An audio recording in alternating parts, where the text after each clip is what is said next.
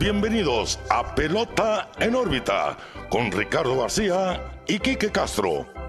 Comenzamos.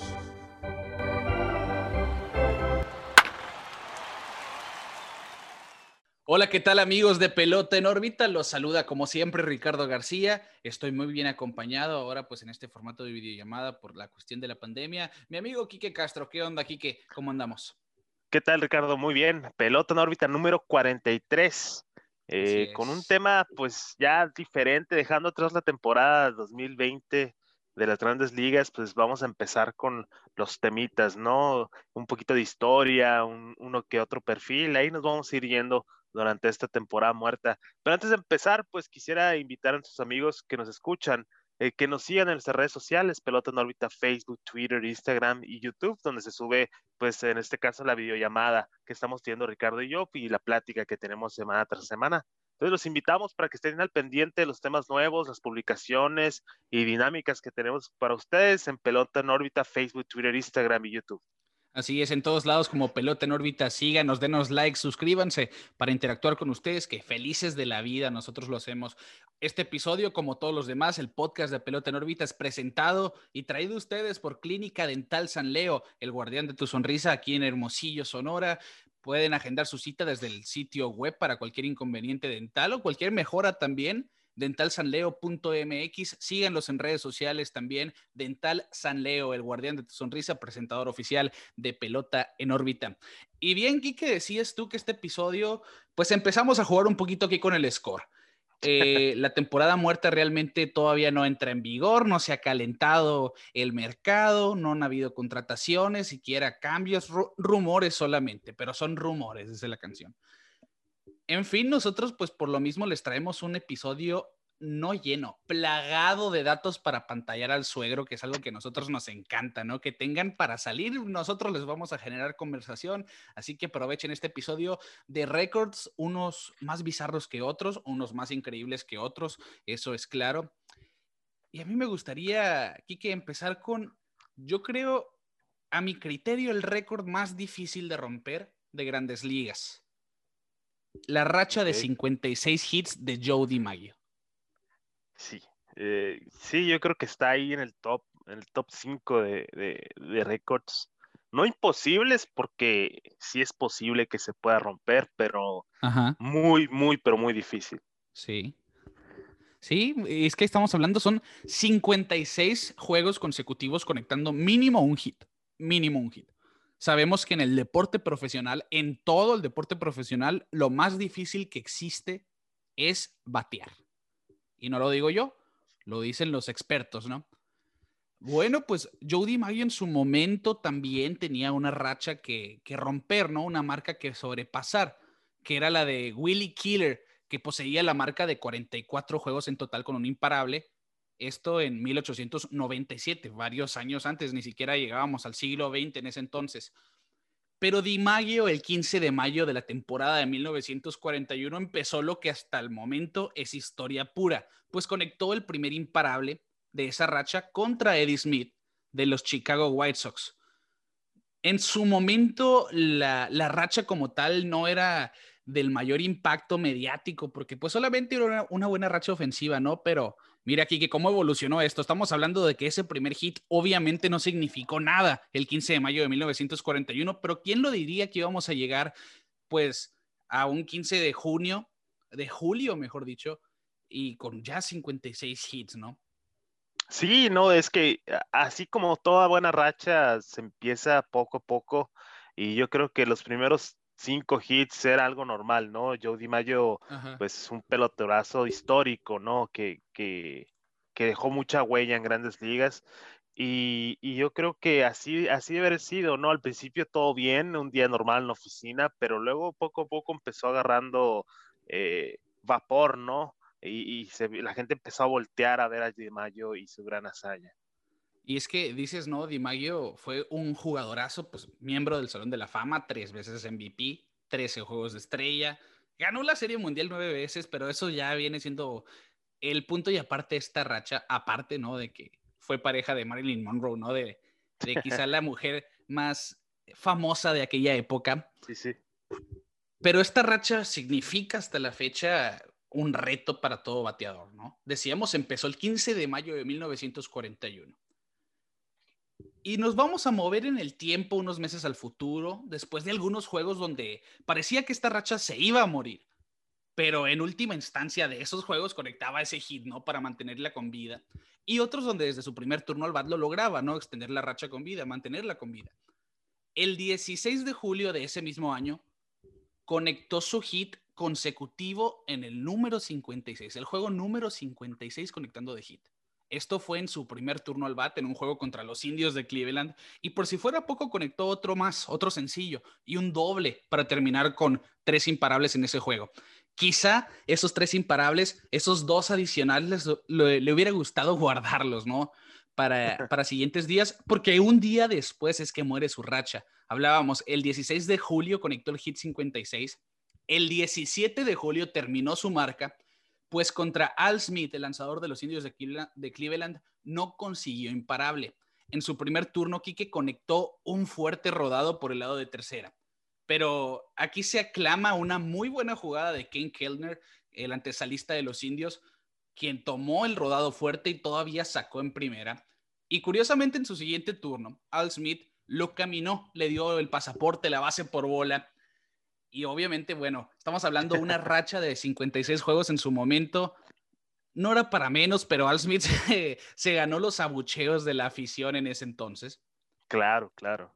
Y por pues, si, dime, Kike. Al momento de dominar, ¿no? Al momento de dominar, pues eh, le quitó el atractivo. Obviamente le echan la culpa al pitcher, pero pues Di Mayo fue el que no pegó hit, ¿no? Sí. La pelota pasó por el, por el plato y le pudo haber conectado de hit. Y, y bueno, y es que estamos hablando, era su segundo turno del juego. El tercero, como si fuera poco, yo creo que Ken Kellner puede ser el artífice de que la racha de DiMaggio se acabó. Porque volvió a batear un rodado por tercera DiMaggio fuerte y Ken Kellner fue quien tomó aguante volteado pegado a la base y tiró la inicial todavía alcanzando a sacar a DiMaggio en la inicial. Así terminó la racha, activa hasta la fecha.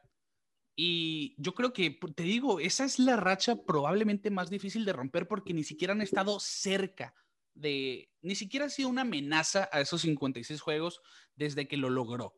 Decíamos, del 15 de mayo de 1941 al 16 de julio de 1941. Fueron 56 juegos donde promedió 408 de promedio de bateo, una racha impresionante, yo creo que envidiable. Y lo curioso, Kiki, que es que si tú quieres aún juntar las dos mejores rachas de los jugadores activos, es decir, las dos mejores rachas en cantidad de juegos conectando hit de, ¿qué te gusta? Francisco Lindor, ni, no le empata, ¿no? O sea, ni, ni Mike Trout o jugadores como, ¿qué te gusta? Robinson Cano, que alguna vez fue líder de hits, ¿no? Sí. E, eso te habla de lo difícil que es llegarle. Y de hecho, pues los tres más cerca a, a Jody Maggio fueron Pete Rose, el rey del hit, con 44 juegos en total. Paul Molitor con 39 y Jimmy Rollins con 38, Kike. Sí, es que, mira, y ve los nombres que, estás, que estamos mencionando, ¿no? Yo creo que el que más resalta para mí es Pete Rose, el, el, pues, un personaje que todo mundo conoce y todos sabemos quién es y por qué es tan importante en la historia del béisbol. Pues es el rey del hit, ¿no? Y, y que ni él, que tiene más hits en la historia del béisbol, y le lleguen ni a los talones a Joey DiMaggio en su racha, pues te dice, pues, la clase de consistencia que tenía. Aparte de batear 408 en una racha así, o sea, no solo es pegar hit diario, sino por dejar más de uno, tal vez. Sí, sí, es que estamos hablando de un promedio de 408. Mira, si fuera solamente un hit diario en esos, dos, en esos 56 juegos, pues pongamos que fue un promedio de cuatro turnos al bat, pues fuera un promedio de 250, ¿no? Sí, sí, sí. Pero estamos hablando de un 408, hubieron muchos juegos multi-hit. Aquí tratamos de hacer un poquito. Es que yo creo que esa racha, si, si tú te metes a profundidad, podemos hablar de ella como tal, pero nosotros queremos traerle un especial con varios récords. Sin duda, mira, terminó ganando el MVP en esa temporada, Jody Maggio, no es para menos. Y curiosamente no fue el champion bat, no fue quien lideró en promedio a pesar de haber bateado 357 en esa campaña. Pero conectó 30 cuadrangulares, impulsó 125 carreras Y pues está de más de decir que fueron casi 200 hits, 193 imparables, ¿no? Siendo 56 días donde conectó hit consecutivos. A mí lo que más me llama la atención, Kike, es que Jody Maggio no era primerizo en este asunto. No fue la primera vez que tuvo una racha de esta índole. Porque él empezó su carrera profesional en 1933, esto en, en los las Focas de San Francisco, San Francisco Seals, de la Liga de la Costa del Pacífico, las ligas menores técnicamente, con una sucursal de los Yankees de Nueva York. En esa temporada tuvo hits en 61 juegos seguidos. 61, cinco más que su racha de grandes ligas. Y en ese entonces rompió la racha de, la Liga de, la Costa del Pacífico de 49 juegos, la que tenía Jack Ness. La racha hoy en día es la segunda más larga de la historia de las ligas menores del béisbol porque Joe Wilholt tiene 69 hits, 69 juegos con hit. Y mira, esa, esa es la racha hasta hoy. Imagínate tener la racha de las ligas menores y después llegar a grandes ligas y hacerlo realidad, ¿no? En la gran carpa. sí, sí, bueno, el nivel de ligas menores y el nivel de grandes ligas, pues sí es diferente, pero imagínate, ¿no? Ser el rey en las dos. Eso es, es algo asombroso, ¿no? Sería algo asombroso y, sin duda lo es, decimos, bueno, yo creo hasta la fecha que ese es el récord que hasta, la, hasta el momento es intocable, no veo quién va a llegar hoy en día, siquiera, como decía, amenazar, ¿no? Esa marca. Son 56 juegos. Yo, yo, yo, siento que esa es la racha más difícil de romper del béisbol. Ni siquiera la racha de los cuadrangulares de Barry Bonds, ni los robos de base de Ricky Henderson. Esa de los juegos consecutivos pegando hit. Eh, Sí, pues que hay mucho factor, ¿no? Ahora el juego es totalmente diferente y, ahora las lesiones están a la, orden del día. Yo creo que el juego de hoy es un poco más agresivo, no por decir que los jugadores aguanten menos, sino porque hay más intensidad, ¿no? Y, yo creo que ese es, un, ese es un gran factor. Y aparte, antes como que jugaban eh, estando lesionados o simplemente, no sé, era otro béisbol, otro béisbol. Y sí, yo creo que también es, no sé si la más difícil de romper, pero sí, sí está en el top. Sin duda alguna. Kike, pues nosotros en esta dinámica preparamos algunos datos. Yo empecé, yo abrí la charla con esta marca sí. legendaria, Jody Maggio, pero tú también traes tu, tu tandita, ¿no? De datos para pantallar al suero. A pantalla. Sí, fíjate. Eh, pues mira, yo, yo traigo un poquito de, de unos récords de gente, pues que la verdad la mayoría ni siquiera escuchó nombrar alguna vez, ¿no? Eh, para empezar, pues les traigo el mayor número de juegos pichados sin obtener una victoria. La verdad, eh, hablando de este, de este, de este récord, pues hay muchos factores, ¿no? Para que un pitcher obtenga la victoria. Obviamente, pues tiene que estar su equipo arriba, eh, tirar cierto número de innings, pero pero es, eh, no es tan difícil, Ricardo. No estamos hablando de 50 juegos pegando hits seguidos, es simplemente ganar un juego, ¿no? Eh, pues fíjate, este récord está compartido por dos peloteros. Eh, uno es Juan Álvarez, que jugó del 1999 al 2003, y el segundo es Ed Alwine, que jugó del 1986 a 1988. Eh, Álvarez eh, jugó con Anaheim, Texas y Florida. Eh, tuvo un récord de 0 y 5 con una efectividad de 5.22 en cuatro años. Son jugadores que la verdad estuvieron poco en la liga y ninguno de los dos pudo obtener una victoria. Álvarez aquí estuvo involucrado en, 80 juegos exactamente y, la verdad pues qué pudo haber pasado, ¿no? Puede ser la ofensiva o simplemente perdió el juego, ¿no? Porque tiene 0 y 5, eh, su primera temporada se fue 0 y 1, eh, la segunda 0-0, la, la, en el 2002 en su tercera temporada se fue 0 y 4. El otro jugador, Ed Olby, eh, jugó del 86 al 88 con Atlanta sus tres años, de los 28 a los 30. Eh, tuvo una efectividad, pues la verdad, no tan mala de 4.52. Y estuvo, ninguno de los dos abrieron juegos, ¿no? Eran relevistas. igual sí se puede hacer un poco más difícil, ¿no? Que no ganen un partido, pero pues en 80 apariciones yo creo que es más mala suerte que otra cosa, ¿no? Y, sobre todo e, el caso de Juan Álvarez, Quique, porque 80 juegos, todos como relevo, sí cierto, pero cinco derrotas, ¿no? O sea, jamás estuvo al frente quizá o al momento, pues, que, su equipo tomó la ventaja cuando él estaba en la loma, pues le terminaban sacando el juego o quizá el siguiente relevista, ¿no? Eh, eso es mala suerte, yo así lo veo. Mala suerte totalmente, porque bueno, Álvarez tuvo cuatro años en la liga, eh, desde el 99 al 2000 con Anaheim, se va dos años, regresa el 2002 con Texas y vuelve a jugar otro año con Florida. Entonces, sí había algún tipo de talento ahí, ¿no? Creo que los equipos, pues, estén contratando un pitcher que no tenga futuro, ¿no? Pero, pero sí, se me hace un caso muy interesante. Eh, que, que, no obtengas una victoria, Ricardo. ¿Tú, tú qué ¿A qué le atribuyes? ¿A qué, qué sería eh, el factor, ¿no? En estos dos casos, porque son dos, deja tú que sea uno, son dos exactamente con el mismo número de juegos. Mira, si, si lo ponemos sobre la mesa, a mí me gustaría estar compartiendo récord como alguien que, de lo que decíamos, ¿no? Yo prefiero ser ese Pete Rose que estuvo segundo en el récord, ¿no? A ser, bueno, el, el pitcher con más apariciones sin tener una victoria. Y es que muchos factores, que como decíamos, entrar ya quizá con el juego perdido, obviamente pues es muy difícil que consigas la victoria cuando estás en desventaja, estás esperando la remontada de tu equipo, o la otra pues entrar con el juego empatado y, y, que simplemente no se movió el score. Pero si consideramos los numeritos también, ¿no? De, de estos lanzadores, Juan Álvarez decíamos 5.22 de efectividad en sus cuatro años, fueron 80 las apariciones de relevo, realmente no fue un pitcher efectivo, por decirlo de alguna manera. Y el caso de Ed Olwyn también, 4.52, un poco menos alta la efectividad, pero igual está, para ser un relevista estamos hablando de que por algo estuvieron tres y cuatro años respectivamente en grandes ligas. Sí, sí, sí, totalmente.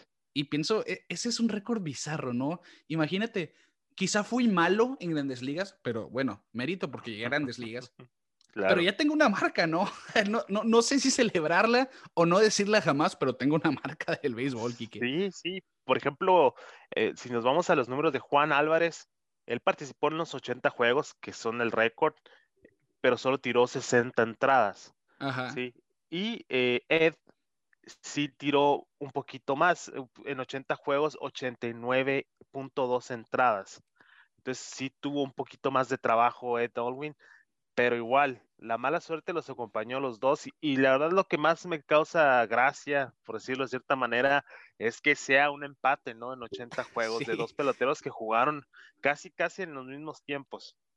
Sí, sí, y, realmente mira, que cómo habría estado el ambiente junto a Juan Álvarez, porque Ed Olwen lo hizo primero, ¿no? hablábamos del 86 al, 88, al 88, y Juan Álvarez del 99 al 2003 el momento en que Juan Álvarez llegaba a su juego 70 sin, una sin poder decir que tenía su primera victoria de grandes ligas. Son dos pitchers que jamás pudieron decir eso y jamás recibieron su pelota de souvenir como primera victoria en la MLB. Y, imagínate tú, más que con Olwine, que yo creo que quizá él pasó desapercibido en ese récord pero en el momento de Juan Álvarez ya existía un antecedente, por decirlo así. Claro, ¿no? Ya, pues ya que, se empieza a mencionar un nombre, ¿no? Sí, exacto. Que te empiezan a decir, oye, estás a punto de romper el récord o empatarlo. ¿Y, qué récord, ¿no? O sea, que 80 juegos sin llevarte una victoria. Yo creo que eso sí entra a esa lista de marcas bizarras, marcas con mala suerte, porque el béisbol existe ese factor de suerte, ya que yo creo que eso es algo que, que no se lee en los box scores. Y, puede ser, ¿no? Que sea este factor el que se los llevó a los dos en el tapete. Así es. Quique, bueno, nos movemos a un récord un poquito más positivo, porque yo creo que Ed Olwen y Juan Álvarez así lo quisieran también. Dejar de hablar de, de que ellos no ganaron. Y vamos a hablar de la marca de The Ironman, que yo creo que es una de las este es otro récord que en el béisbol actual lo veo muy poco probable que se rompa por la cuestión de los descansos y así. Quien no ha escuchado el nombre de Cal Ripken Jr., pues escuchen con atención porque sin duda tiene, es un claro ejemplo de durabilidad, de estamina, de salud principalmente, y si usted quiere de resiliencia, porque este hombre estuvo en el terreno de juego por 2.632 juegos consecutivos. Es decir, casi dos décadas jugando sin parar. Sí. Y lo decimos así, Kike, porque el 30 de mayo de 1982, el nombre de Cal Ripken se anotó en la hoja de line-up de los Orioles de Baltimore. Y no fue hasta tres mandatos presidenciales después, en Estados Unidos, que se dejó de anotar el nombre de Cal Ripken Jr. en el line-up de los Orioles de Baltimore. De hecho, esta racha, como todas las rachas, ya tenían un antecedente. Yo creo que no se hablaría de una racha si no hubiera pasado antes. Lou Gehrig, que es un jugador Salón de la Fama, legendario Yankee de Nueva York, tenía la racha de más juegos sin descanso. Fueron 2.130 juegos sin salir del partido, o más bien iniciando el juego. Pero eventualmente Ripken Jr. lo pasó, la increíble cantidad de 2.632 juegos. De hecho, Kike, decíamos, esto fue del 30 de mayo de 1982 hasta el 20 de septiembre de 1988. 1988. Yo tenía un año ¿eh? en ese entonces. Pero hubieron algunos momentos en que se puso en duda esta racha, porque de hecho se habla de que el, juego donde empezó esta racha fue una doble jornada, no jugó el primer día, pero pues no contó, ¿no? Obviamente empezó a juntar el segundo juego. Y de hecho en el juego de estrellas decíamos de resiliencia, porque le rompieron la nariz en el juego de estrellas de 1996. El pitcher de los Chicago White Sox, Roberto Hernández, se resbaló y le terminó rompiendo la nariz a Cal Ripken. Ripken terminó jugando ese juego de estrellas y ya estaba dos días después, ya que terminó el descanso del juego de estrellas, alineado en el lineup de los Orioles de Baltimore como si nada hubiera pasado. Quizá pues es más permisiva, ¿no? una fractura de nariz, por más que duela, el mantenerte en el terreno de juego, pero yo, yo pienso, ¿no? Un normal, un mortal, un simple mortal diría, oye, me duele mucho la nariz, yo creo que hoy me voy a, tomar un día libre, ¿no? Decíamos una racha que empezó en 1982, en su momento Cal Ripken pues era, a decir verdad, un niño en 1982. Cal apenas estaba en su segunda temporada de Grandes Ligas, su primera completa de hecho fue su temporada de novato del año, y tenía 21 años, solamente 21 años, y decimos en el 98 ya tenía 37 años. Así que saquemos pluma del 82 al 98, Quique. Son 16 años sin dejar de jugar, técnicamente. Días más, días menos. Obviamente contemplando el calendario de 162 juegos de grandes ligas y le sumaron 2.632 encuentros. El 20 de septiembre, pues terminó esta racha y sin advertencia alguna, ¿no? el, de hecho, si buscan la foto del line-up del 20 de septiembre de 1998 de los Orioles de Baltimore, pueden ver que está tachada está tachada la hoja de line-up porque Ripken principalmente sí estaba alineado. Y no, no, simplemente ya estaban eliminados los Orioles. Era el último día de la temporada de 1998 y Cal Ripken decidió tomar un descanso. Él dijo, hasta aquí, siento que, que merezco tomarme ¿no? un día libre. Y a pesar de que terminó la racha, jugó tres años más. Terminó jugando hasta 2001 y Cal Ripken, pues hay que decirlo, Salón de la Fama, yo creo que de los mejores shortstops de la historia, tercera base también eventualmente, Salón de la Fama del 2007, Kike, y esta racha es simplemente el resumen de un legado de un jugador que, mira, hacía todo en el terreno de juego y por estar en el terreno de juego. Sí, el hombre de las mil y un eh, batting stances, ¿no? Eh, que es algo que lo caracterizaba, que casi casi cada año salía con una manera diferente de pararse al plato porque pues es que él, pensaba, ¿no? Como yo me sienta a gusto y como yo vea que le estoy pegando la pelota, pues así me voy a parar, ¿no? Y, lo hizo durante toda su carrera. Pero Ricardo, vamos a ponernos nuestros gorros de, papel aluminio, porque existe, a pesar de la grandeza, ¿no? De esto, de este Carl Ricken, eh, de su hazaña, existe una teoría que en 1997, en agosto, el señor Ripken no iba a poder llegar al estadio de béisbol por consecuencia de que supuestamente encontró a su mujer en, la cama con otro hombre y pues eh, en el alboroto pues no iba a llegar a, eh, Cal Ricken al, juego. Y se rumora que es en ese día, no tengo exactamente la fecha, pero eh, los Orioles fingieron un problema eléctrico en el estadio y no se pudo jugar el juego de ese día porque Cal Ripken no iba a llegar al juego y querían que siguiera su, su racha. Su racha, ¿no? Entonces, aparte de apantallar al suegro, pues le tenemos un mitote también, ¿no? Una conspiración. Eh, una conspiración. Ya sabes que a mí me gusta mucho dar ese, sí, ese sin tipo duda. es la marca de la casa de Quique Castro. Pero fíjate, se me hace muy interesante, ¿no? Pero yo creo que, mm, es más, aquí tengo la fecha exactamente, el 14 de agosto de 1997. Anunciaron los eh, Orioles de Baltimore que pues por a causas de un problema con las luces no se iba a poder jugar el encuentro de esa noche. Pero pues muchos dicen que eso fue una mentira para poder preservar eh, la racha de Cal Ripken Jr.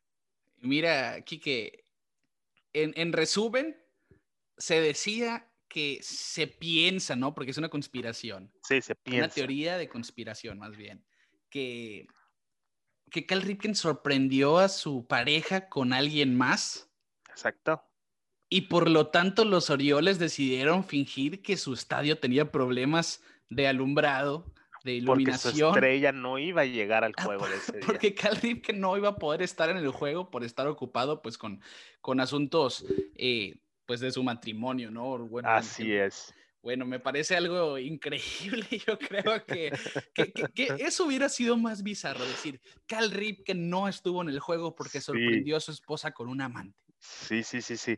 Pues mira, vamos a, vamos a quedarnos con esa duda. Porque mira, al final de cuentas, eh, eh, así es cuando pasan este tipo de cosas tan grandes, ¿no? Uno siempre se trata de ver otro lado, buscarle por todos lados a ver si había algo, algo medio turbulento, ¿no? Atrás de todo eso. Pero yo creo que la verdad se queda en eso, ¿no? En una simple conspiración. No se le puede negar la grandeza al señor Cal Jr. por lo que hizo en el campo. Sin duda. Y que hasta la fecha yo creo que ahora de su etapa de analista lo puedes ver en MLB Network, que muy apuntado en sus, en sus, en sus, en su manera de hablar, ¿no? En su manera de analizar el juego y te habla de la manera de que la cabeza de béisbol que es ese señor. Sí, sin duda, pues es que, ¿qué le van a decir, no? A, Cal Ripken Jr., porque lo vivió, jugó, por muchísimos años pelota, fueron 21 temporadas, decimos, casi 16 años por, con el, en la alineación, ¿no? De los Orioles de Baltimore. Una racha que empezó en mayo y terminó en septiembre, impresionante simplemente empezó en mayo del 82 y terminó en septiembre del 98. Así que lo repetimos. Y es una racha aquí que, que, decimos también muy difícil de empatar, siquiera de amenazar. ¿Sabes que esa es la que se me hace más difícil a mí, Ricardo? más, más que la de, la de los hits. Por, por la, sí, más que la de Mayo, por cómo se juega ahora el béisbol. Yo creo que ahora los descansos son casi, casi obligatorios, ¿no? Y, y, también cómo se juega, ¿no? Con la cuestión de la lista de lesionados, ¿no? Que, por ejemplo, se habla de que durante la racha Cal Ripken Jr. tuvo una torcedura de rodilla que realmente le hinchó la rodilla y un mortal no podría jugar con ella y él lo hizo, ¿no? Y que en esa época realmente pues eran como Ripken Ironman, gente de acero, ¿no? Gente sí, que, sí, sí, claro. como decíamos ahorita, estaban alineados, ahí estaban como Decíamos, como decíamos ahorita, pues antes jugaban con ese tipo de lesiones, seguían, seguían jugando y, y, pues ahora, ahora los cuidan más, como ya es una gran inversión para los dueños y para el equipo en sí, ya no arriesgan tanto el físico los jugadores. Y estamos hablando que son temporadas de 162 juegos, sin descansos. Sí. Que realmente llega a ser desgastante, ¿no? Es un mérito enorme, yo estoy de acuerdo. Yo, yo, yo sí me mantengo con que la racha de Mayo es para mí el récord más difícil de romper, pero sin duda no está nada lejos esto de pues, pasar 2.632 juegos. Estamos hablando de que le saca casi 500 hits a Lou Gehrig, que casi 500 juegos, perdón, que son 2130 juegos, ¿no? Son, de hecho, son 502 juegos los que le saca a Lou Gehrig. Yo, yo pienso que sí es algo, no solo la pasó, la destrozó la marca sí, sí, de Gehrig, que fue de, de 1925 a 1939. Y desde entonces, que el más cercano fue Miguel Tejada, la guagua, que lo hizo en el año 2000, inició y terminó en el 2007 y fueron solamente 1152 juegos, no es ni la mitad de la racha de Cal Ripken, por eso yo creo que ni siquiera amenazan, ni siquiera entra al radar de nadie tampoco. Y yo creo es que es impresionante como dices, no ver a alguien que esté siquiera una temporada completa. Sí, sí, el, desgaste físico que enfrentan los peloteros es algo asombroso. Y más, más impresionante que Enrique era un shortstop. El shortstop es una, es una posición pues que se, mueve mucho, que tiene muchos lances. Fricción en las rodillas, sobre todo. fricción, claro, sí, sí, sí. Y, y, que se haya mantenido tanto tiempo es impresionante, la, verdad. Eh, por algo está en el Salón de la Fama. A mí no me caben dudas, ¿no? Estoy totalmente de acuerdo. Es una hazaña increíble y yo creo que entra en cualquier deporte, ¿no? Yo no, no, no, no veo un día cercano, años cercanos a que la rompan, pero Quique, vamos al siguiente récord, al siguiente dato para pantalla del Así es, yo les traigo puros nombres casi desconocidos. El, el siguiente es el récord del mayor número de turnos al bat sin pegar un cuadrangular. Ah, este récord lo tiene William Holbert. Él jugó de 1876 a 1888. El récord es de 2.335 turnos sin eh, pegar cuadrangular. Vamos a empezar el análisis de esto. También estamos hablando de la pelota de 1876, ¿no? Eh, eso como decíamos, juegos totalmente diferentes. Yo creo que ni el Bambino, el Bambino todavía no estaba en la tierra cuando este señor empezó a jugar pelota. Él debutó en 1976 con los Louisville Browns. en 12 juegos, eh, estuvo 43 apariciones. Este, este también es otro dato importante de este récord, que, que no era un jugador de todos los días, ¿no? Jugó muy pocos juegos en 12 años jugó 623 juegos con 2.396 apariciones al plato. En ninguna de ellas pegó cuadrangular. Tuvo, pues la verdad, eh, un, eh, un promedio de bateo bajo de 208, 144 eh, impulsadas y 16 bases robadas. Entonces, no estamos hablando del mejor jugador, vaya, ¿no? Pero pues igual, 12 años en la liga, pues es de respetarse, ¿no? Pero pues para darle un poquito de contraste y para poder dimensionar un poquito lo que significan 2.335 eh, turnos sin pegar cuadrangular, eh, Albert Pujols, que todos conocemos, que es eh, un próximo Salón de la Fama, en sus primeros 2.335 turnos al bat, conectó 150 home runs. Nomás para patear un poquito al suegro y que vean pues la comparativa, ¿no? De, de cómo, cómo un jugador que en toda su carrera tuvo 2.335 turnos, no pudo ni sacarla, ¿no? Y, y Pujols en ese mismo tiempo al bat, 150 home runs. Impresionante, obviamente son polos totalmente opuestos, eso hay que decirlo, ¿no? Porque sí, sí, sí. Albert Pujols tuvo uno de los mejores inicios en la historia del béisbol y, se convirtió en sensación como rayo. De hecho, pues se convirtió en el mejor jugador del MLB en su momento. Pero volviendo al caso de William Holbert, estamos hablando, no tuvo home runs en 2.335 turnos. Esto, Quique, de, 1900, de 1876 a 1888, 12 años, que entran en un periodo, Quique, que yo creo que este es el, el detonante de esta situación, al que se le llama la era de la bola muerta de The Dead Ball Era. La pelota no volaba en ese entonces. Y decimos, la carrera de Holbert empezó en el 76, 1876. El campeón jonronero de 1876 fue George Hall y tuvo nomás cinco. La siguiente temporada fue Leap Pike de Cincinnati, tuvo cuatro. Después Paul Hines tuvo cuatro. O sea, estamos hablando de que esos son home runs de un jugador de banca y quizá de un jugador que llegó en septiembre hoy en día. Sí, sí. Sí, no, yo creo que cinco, cuatro home runs hasta un pitcher te los puede, bueno, ahora que no sabemos todavía si van a seguir bateando, pero hay pitchers que eso, que eso conectan durante una temporada completa. Pero pues volvemos al, punto inicial del, del, capítulo, ¿no? La diferencia en la pelota de antes y la pelota de ahora. ¿Qué hace que este tipo de escenarios ya sean poco imposibles, ¿no? Que un jugador dure 2.335 turnos sin pegar al bat. ¡Ey! Eh, Bartolo Colón pegó cuadrangular. Exacto. Algo que todo mundo, y lo platicamos, ¿no? En su, en su capítulo, los invitamos a que lo escuchen, el capítulo de Bartolo Colón. que fue un espectáculo impresionante, ¿no? Pero pues eh, en los 1800, pues ya es, esa es la, era de la bola muerta, como que dicen, ¿no? Por algo se separa el béisbol en dos, dos partes importantes, la bola muerta y la bola pues viva, por decirlo de cierta manera. Sí, y sobre todo en esa época, ¿no? los años 1800 y tanto, ¿no? Que es cuando técnicamente iba empezando el béisbol y, y ya pues, eh, por decirlo, organizado en, en, esas épocas, precisamente en 1870s, que es lo que estamos viendo, ¿no? Sí. sí es algo impresionante, que no me cabe duda, porque ahora ves cada swing, ¿no? Que dices, ¿cómo la sacó, no? Parecía en defensa propia y terminó conectando exacto, cuadrangular. Exacto.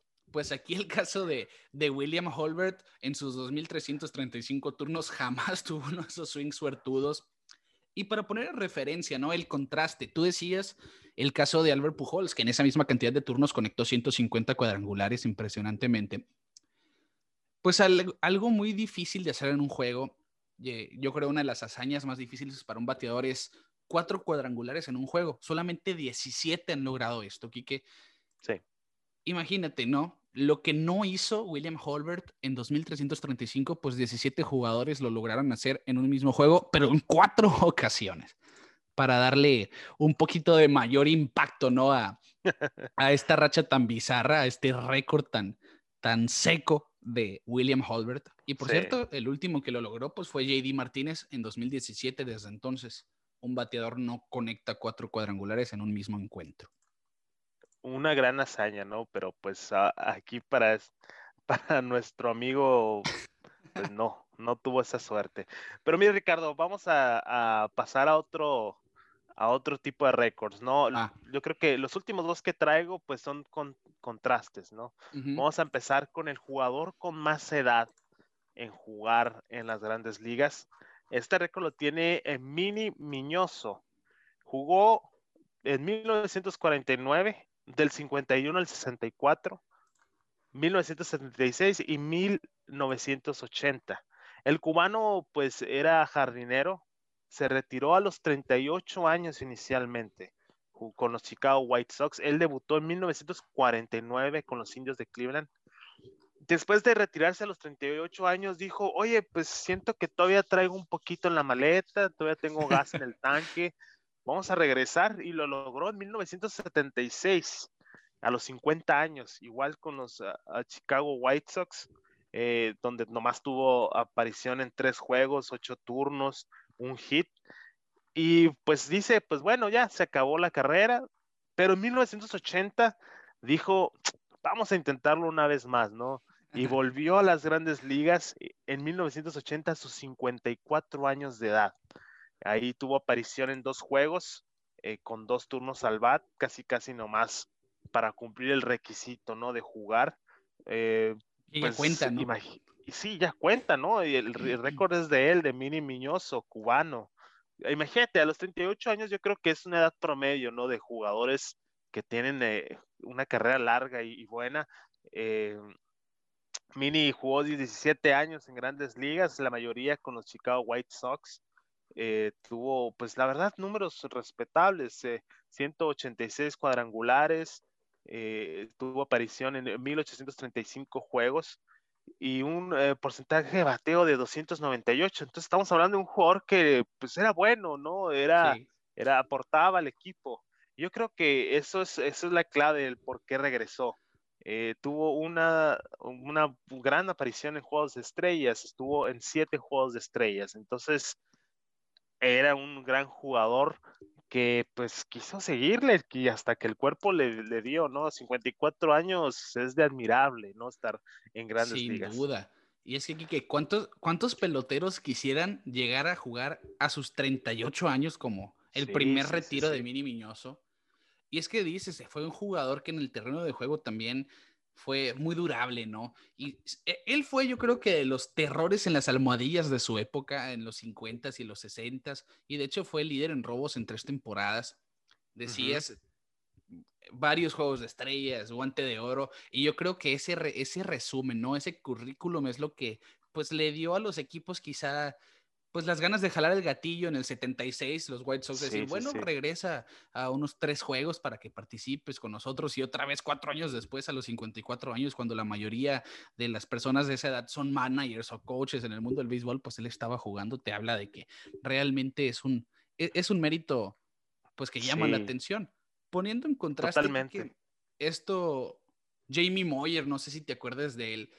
Claro. yo recuerdo mucho que me decía un tío, es el mismo, este es hijo del Jamie Moyer que lanzaba con los Chicago Cubs o con los Marineros de Seattle ahí en los 90. Pues no, era, era el mismo Jamie Moyer que jugó 25 años en la liga. Y, y, curiosamente, él es el pitcher más viejo, con mayor edad, por decirlo de manera más linda, en ganar un juego. Pues en el 2012, con los Rockies de Colorado, a los 49 años de edad, se llevó, de hecho, dos victorias a los 49 años de edad, cuando decimos la mayoría ya están retirados o la gran mayoría son coaches, managers o lo que tú quieras, ¿no? También, mira, se viene a la mente mucho el nombre de Julio Franco. Sí. Ese jugador que igual eh, eh, se retiró a los 48 años de edad y él tiene el récord eh, del jugador con más edad en pegar un cuadrangular. lo hizo a los 48 años de edad la verdad, otro jugador, pues, imagínate, eh, y, yo vi un reportaje de Julio Franco que, seguí, que siguió jugando béisbol, o sea, dijo, bueno, ya, ya no tengo cabida en grandes ligas, mi carrera aquí se acabó, pero seguía jugando en ligas independientes.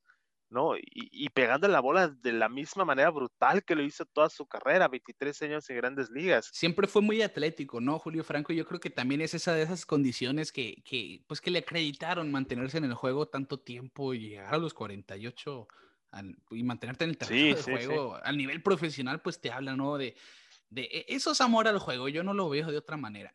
El, el, caso, Quique, de Manny Ramírez, ahora que lo vemos buscando jugar e, en el otro lado del mundo, también a sus 48 años de edad, precisamente te habla, ¿no? De, de esa gente que, que, busca mantenerse pegados al, al juego de pelota. son adictos a la pelota. Sin duda, ¿no? Si Manny no hubiera tenido los problemas que tuvo con la liga, ¿será que todavía estuviera jugando en este momento? Podría ser. Quizá. puede ser. Lo vimos porque lo vimos en la liga japonesa que seguía pegando los palos que, pegaba aquí. Sí, sí, yo, yo, creo que sí pudo haber sido una, una de esas posibilidades, ¿no? En el mundo de Manny Ramírez. Me imagino que, que, como hay un jugador viejo en grandes ligas, en su momento también hubo un jugador muy joven, ¿no? En debutar. Sí, sí. Y fíjate, yo creo que este sí es imposible que se pueda eh, romper este récord. En la temporada de 1944, el jovenzuelo John Nussbaum eh, debutó con los Rojos de Cincinnati. En ese tiempo, pues estaba la Segunda Guerra Mundial en su, en su auge y pues la mayoría de los jugadores, la mayoría de los talentos estaban sirviendo a su país, ¿no? Eh, Estados Unidos yéndose a la guerra, pues eh, como el, el, el buen Nussbaum pues muy joven para enlistarse en el ejército, fue sacado de la preparatoria para jugar con los Rojos de Cincinnati. Imagínate, Ricardo, a los 15 años de edad. El sueño de muchos. El sueño de bastantes, ¿no? Eh, se dio cinco carreras el, joven Nuxall en su primera aparición en grandes ligas. Eh, otorgó cinco bases por bolas en menos de una entrada y lo sacaron. Su, su, su ERA de su debut, porque fue su única eh, entre el punto dos entradas que tiró, fue lo único que tiró esa temporada, con 67.50 de efectividad quedó en su primera temporada. Bueno, temporada entre comillas, ¿no? En su debut, vaya. Su aparición. Su aparición. Pero lo que me gusta de esta historia, Ricardo, no es solo que, pues, la coincidencia de que un jovenzuelo de 15 años pueda llegar a grandes ligas, sino que eh, Knoxville siguió su, desarrollo como jugador y pudo regresar a grandes ligas. Ya a los 23 años, 1952, regresa con los mismos rojos de Cincinnati a seguir su carrera, que la verdad esto es lo que más me gustó de esta historia, más que nada, que pudo, que no nomás fue una casualidad de un momento de un, joven de 15 años que le dieron la oportunidad, como esa película de Novato del Año, ¿te acuerdas, Ricardo? Sí, sí que un niño está tirando en grandes ligas, hace cuenta el mismo caso. Sí. pero él regresó. Lo más cercano, ¿no? A la ficción. Sí, lo más cercano a la ficción. Pero él regresó a jugar grandes ligas teniendo una, una carrera larga y, de mucho éxito con dos apariciones en Juego de Estrellas. Eh, jugó del 50, después de su debut en el 44, jugó del 52 al 66 en la mayoría de sus, eh, de sus apariciones fueron con los Rojos de Cincinnati y a pesar de que en su, en su inning de debut tuvo 67.50 de efectividad, al final de su carrera pues terminó con un respetable 3.9 de efectividad. Mira, ese es un claro ejemplo de que el contexto que mencionabas, ¿no? La Segunda Guerra Mundial, que es algo que le pegó a todo el mundo, el béisbol, pues cuántos peloteros no se fueron a servir por su país, por su patria. El caso de Jody Maggio, precisamente, que platicábamos anteriormente, Ted Williams, por mencionar un par. Pues el, el caso de, de Joe Knoxville es que lo contrario, él se vio beneficiado, quizá muy verde, muy inmaduro, que es lo que se nota, pues a los 15 años no pudo pasar de una aparición en una temporada, pero se ve, ¿no? Que, que lo desarrollaron, apoyaron a que madurara como pelotero, porque terminó teniendo una carrera de, 16 años decente o buena quizá.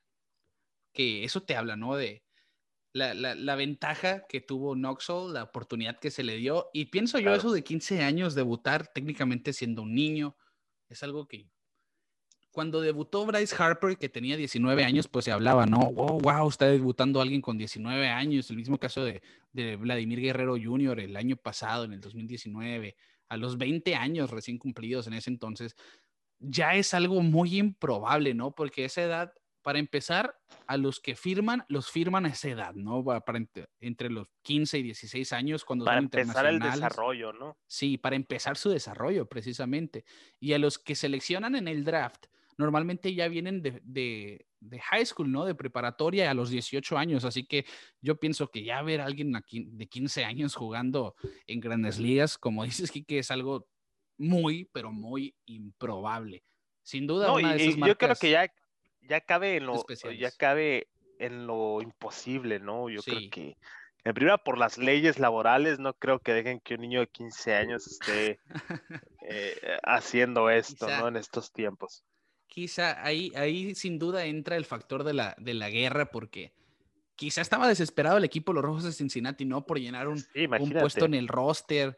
Eh, no, no sé la, la, cantidad de posibilidades que había en ese entonces, pero sin duda, a los 15 años debutar, cuando muchos todavía estamos viendo el televisor, pues te dicen, ¿no? Algo muy improbable. Y aquí vámonos Al, al, siguiente récord y yo creo que, que si un hombre y un hombre en su vida han tenido récords es el caso de Nolan Ryan.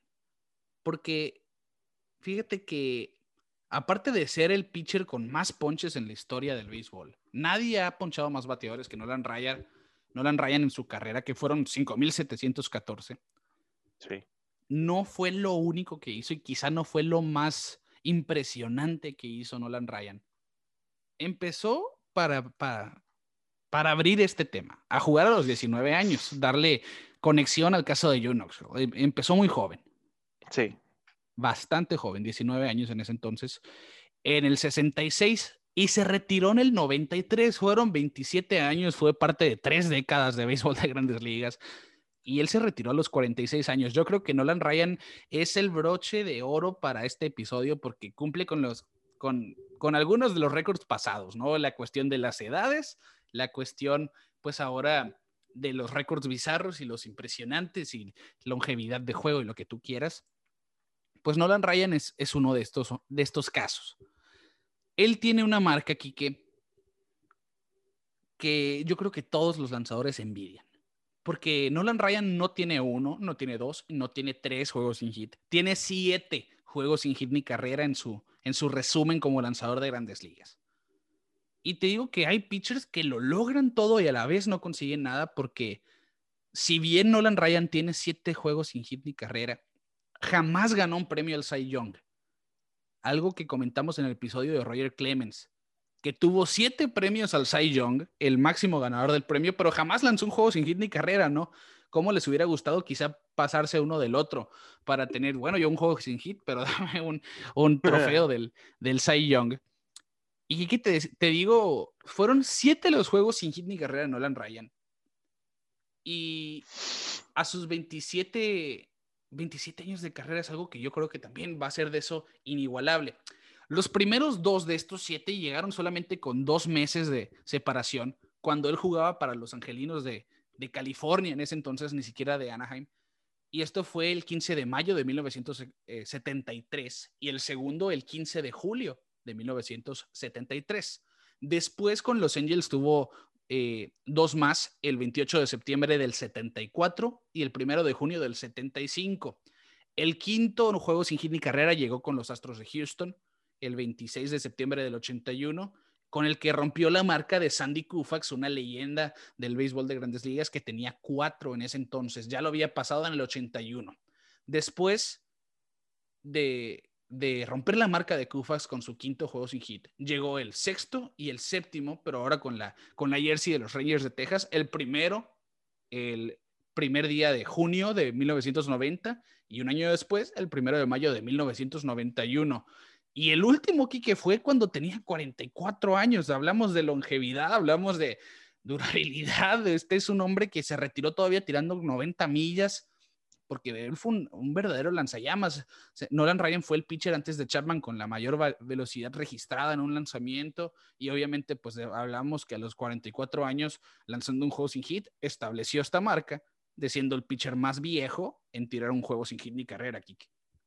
Sí, yo creo que los números hablan por sí solos, Ricardo, en el caso de Nolan, eh, Nolan Ryan. Pero algo que sí me llama mucho la atención es lo que dices, ¿no? Que no haya ganado un premio Cy Young, porque el, el premio Cy Young es para el mejor pitcher de la liga. Siéntate a ver los números de, Nolan Ryan y es uno de los mejores pitchers de la historia del béisbol. Sí. En muchos sentidos. Siete, siete, juegos sin hit, por favor. ¿Cómo no le vas a dar un, premio? Es más, teniendo dos en una sola temporada, ¿cómo no vas a ganar el premio Cy? Pero bueno, es como cuando un jugador que tiene todos los logros del mundo se retira sin un anillo y la verdad es como que ese mismo sabor, ¿no? Que, sabes que lo merecen, pero pues al final de cuentas no lo obtienen. Sí, y, es lo que digo, hay pitchers que, el caso de, de, Ryan, ¿no? Que lograron todo en una misma temporada, pero jamás consiguieron nada hablando de, pues de hardware, ¿no? De trofeos, porque obviamente todo esto le valió a ganarse el Salón de la Fama, ocho Juegos de Estrella, fue líder de efectividad dos veces y campeón, eh, fue campeón de la Serie Mundial de 1969. De hecho, que, fue uno de los pitchers más ponchadores de todos los tiempos en su época, obviamente, y pues terminó siendo el pitcher más ponchador de la historia del MLB. Sí. Con 5.714 ponches en 27 temporadas. Promedió 246 ponches por año, por temporada. Lo curioso aquí, Quique, es que escoge un lanzador que va a iniciar su carrera. Va a tirar 22 años, va a tener una carrera larga, 22 años para un pitcher es una carrera larga. Lo de Ryan es algo de otro mundo. En esos 22 años va a ponchar mínimo o, por, exactamente a 250 bateadores, mejor dicho. 250 ponches por año y aún así Nolan Ryan va a tener más ponches que él. Eso es algo fuera de este mundo. Sí, sí. Sí, la verdad, Ryan, eh, bendecido con un gran brazo, eh, ahora lo vemos con la epidemia del, del, Tommy Young, que pues ahora los lanzadores que tiran arriba de 90, pero al rato ya el brazo se les cae. Pero Ryan, como si nada, y yo creo que eh, hace poco yo vi una repetición de un juego en el que Ryan tiró la primera pichada y ya ves que muchos se paran enfrente del montículo para poder llegarla apenas al catcher que está en el plato. No, eh, Ryan eh, con sus años arriba se subió a la loma y tiró el picheo y se vio una recta tremenda que muchos envidiarían en estos tiempos. Yo digo que a sus 73 años todavía le da de rondar, eh, rondar a las 70 millas fácil, ¿eh? Porque ya se da mucha, mucha gente mayor de globito, ¿no? La pasan. Yo creo que Ryan todavía la llega recta, home, sin duda alguna. Porque imagínate, muchos dicen que pues el pitcher se va venciendo el brazo y se va volviendo más habilidad que, potencia, ¿no? Pero en el caso de Ryan se retiró tirando 90 millas todavía. Todavía tenía fuerza en el brazo. Imagínate, súmale eso a la experiencia como pitcher, pues es una combinación matadora. Sí, no, no, no me queda duda. Ryan, pues decíamos, siete juegos sin hit ni carrera, que es algo que, mira, sin duda el juego sin hit, ahí entra el factor suerte, entra el dominio total del pitcher, el, juego defensivo del equipo. Ese es un, eso es una conexión de elementos perfecta para que se logre. Ninguno de esos siete fue perfecto, hay que decirlo. Nolan Ryan no tiene, no tiene un juego perfecto. No lo necesita, la verdad. No, no, e, está de más, eso queda claro, estuvo de más. E, el caso de Sandy Koufax sí tuvo juego perfecto eh, con los Dodgers. Y aparte de Nolan Ryan, que solamente Sandy Koufax precisamente, que tiró cuatro, Cy Young, que tiró tres, Bob Feller con tres, Larry Corcoran con tres, Justin Verlander con tres, son los únicos que han lanzado más de dos juegos sin hit ni carrera en, en su vida como peloteros. Y precisamente Larry Corcoran fue el primero en lanzar un segundo juego sin hit ni carrera. Esto lo hizo en 1982. Y en 1980, 1884 se volvió el primer pitcher también en lanzar un, tercero. Él fue el primero en tener pues tres juegos sin hit ni carrera en su vida. El pitcher que tiene la mejor cantidad, la más corta de diferencia entre juegos sin hit ni carrera es Johnny Vandermeer de los Rojos de Cincinnati. Tuvo dos salidas consecutivas lanzando juegos sin hit ni carrera. Yo creo que esta es una de esas también hazañas increíbles. Lo hizo en 1938 con los Rojos de Cincinnati. Y bueno, Kike, el, el, simple hecho de lanzar dos juegos sin hit en una temporada ya es increíble. Ahora en dos salidas consecutivas te habla de algo legendario. Que se quedó con las ganas después del primero, ¿no? Sí, e-, él salió motivado, sin duda alguna. Sí, sí, sí. Solamente existen dos juegos sin hit ni carrera en playoff, el juego perfecto de Don Larsen y el en 1956, en Serie Mundial, por cierto. Y Roy Halladay ahora en el 2010, hace 10 años ya, ahora en el 2010, hace 10 años, me sentí viejo. Eh, que mira, Roy Halladay en esa temporada lanzó juegos sin hit en la temporada regular contra los Marlins y después en la postemporada y fue el Cy Young y ahí te habla, ¿no? De, de cómo un juego sin hit te está hablando de que el pitcher está teniendo realmente una temporada dominante. Nolan Ryan, pues lo hizo por 27 temporadas y no se llevó ese premio. Yo creo que eh, esto entra en, los datos bizarros de este, de este episodio. Nolan Ryan, a pesar de hacerlo todo sobre la loma, jamás fue premiado por ello durante sus tiempos de juego. Obviamente, ya un salón de la fama claramente vale más que un premio al Cy Young, Kike. Así es. Sí, mira, es que ya sería redundante, ¿no? Porque imagínate, eh, Young está mencionado entre los nombres. Sí. Eh, el señor al cual le pusieron ese nombre, ese, ese nombre a ese premio, ¿no? Que, que, conmemora al mejor pitcher de la liga y que a Ryan no le hayan dado ni uno. Ay, pues bueno. Pero pues él con su plequita de Cooperstown yo creo que está conforme, ¿no? Y con su sus acciones con los equipos, ¿no? De grandes ligas también. y yo pienso que hay cosas que valen un poquito más que esa placa de, de Cy Young. Pero bueno, Quique, ahí les dejamos un, una compilación de datos para empantallar al suegro, unos más bizarros que otros, unos más difíciles que otros son récords a final de cuenta, para bien o para mal. Y de esta manera, aquí que nos vamos a despedir de este episodio patrocinado por Clínica Dental San Leo, el guardián de tu sonrisa. Hagan su cita por el sitio web dentalsanleo.mx aquí en Hermosillo, Sonora. Y los invitamos, Quique, a las redes sociales. Así es, Pelota en órbita, Facebook, Twitter, Instagram y YouTube. Eh, háganos el favor de suscribirse a nuestro canal de YouTube porque ahí subimos la conversación y estaría bien que también nos vieran eh, y nos conocieran ya de vista, ¿no? Si no, si no les entretiene mucho solo escucharnos, pues ahí mínimo nos van a poder ver en YouTube.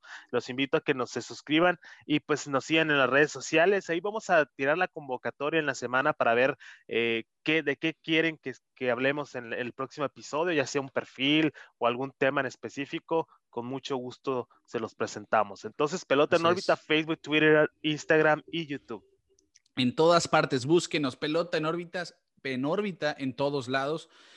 Y como dice que ahí veremos, ¿no? De ustedes van a decir de qué quieren que hablemos en los próximos episodios. En esta temporada muerta trataremos de darles un poquito de storytelling, un poquito de perfiles, como lo hicimos en, pues en, en la incertidumbre del 2020 y demás y esperamos hacerlo y seguirlo haciendo para ustedes con mucho gusto. A nombre de mi amigo Quique Castro, un servidor, Ricardo García, les decimos que hay récords para la historia en la MLB y nos vemos fuera de órbita.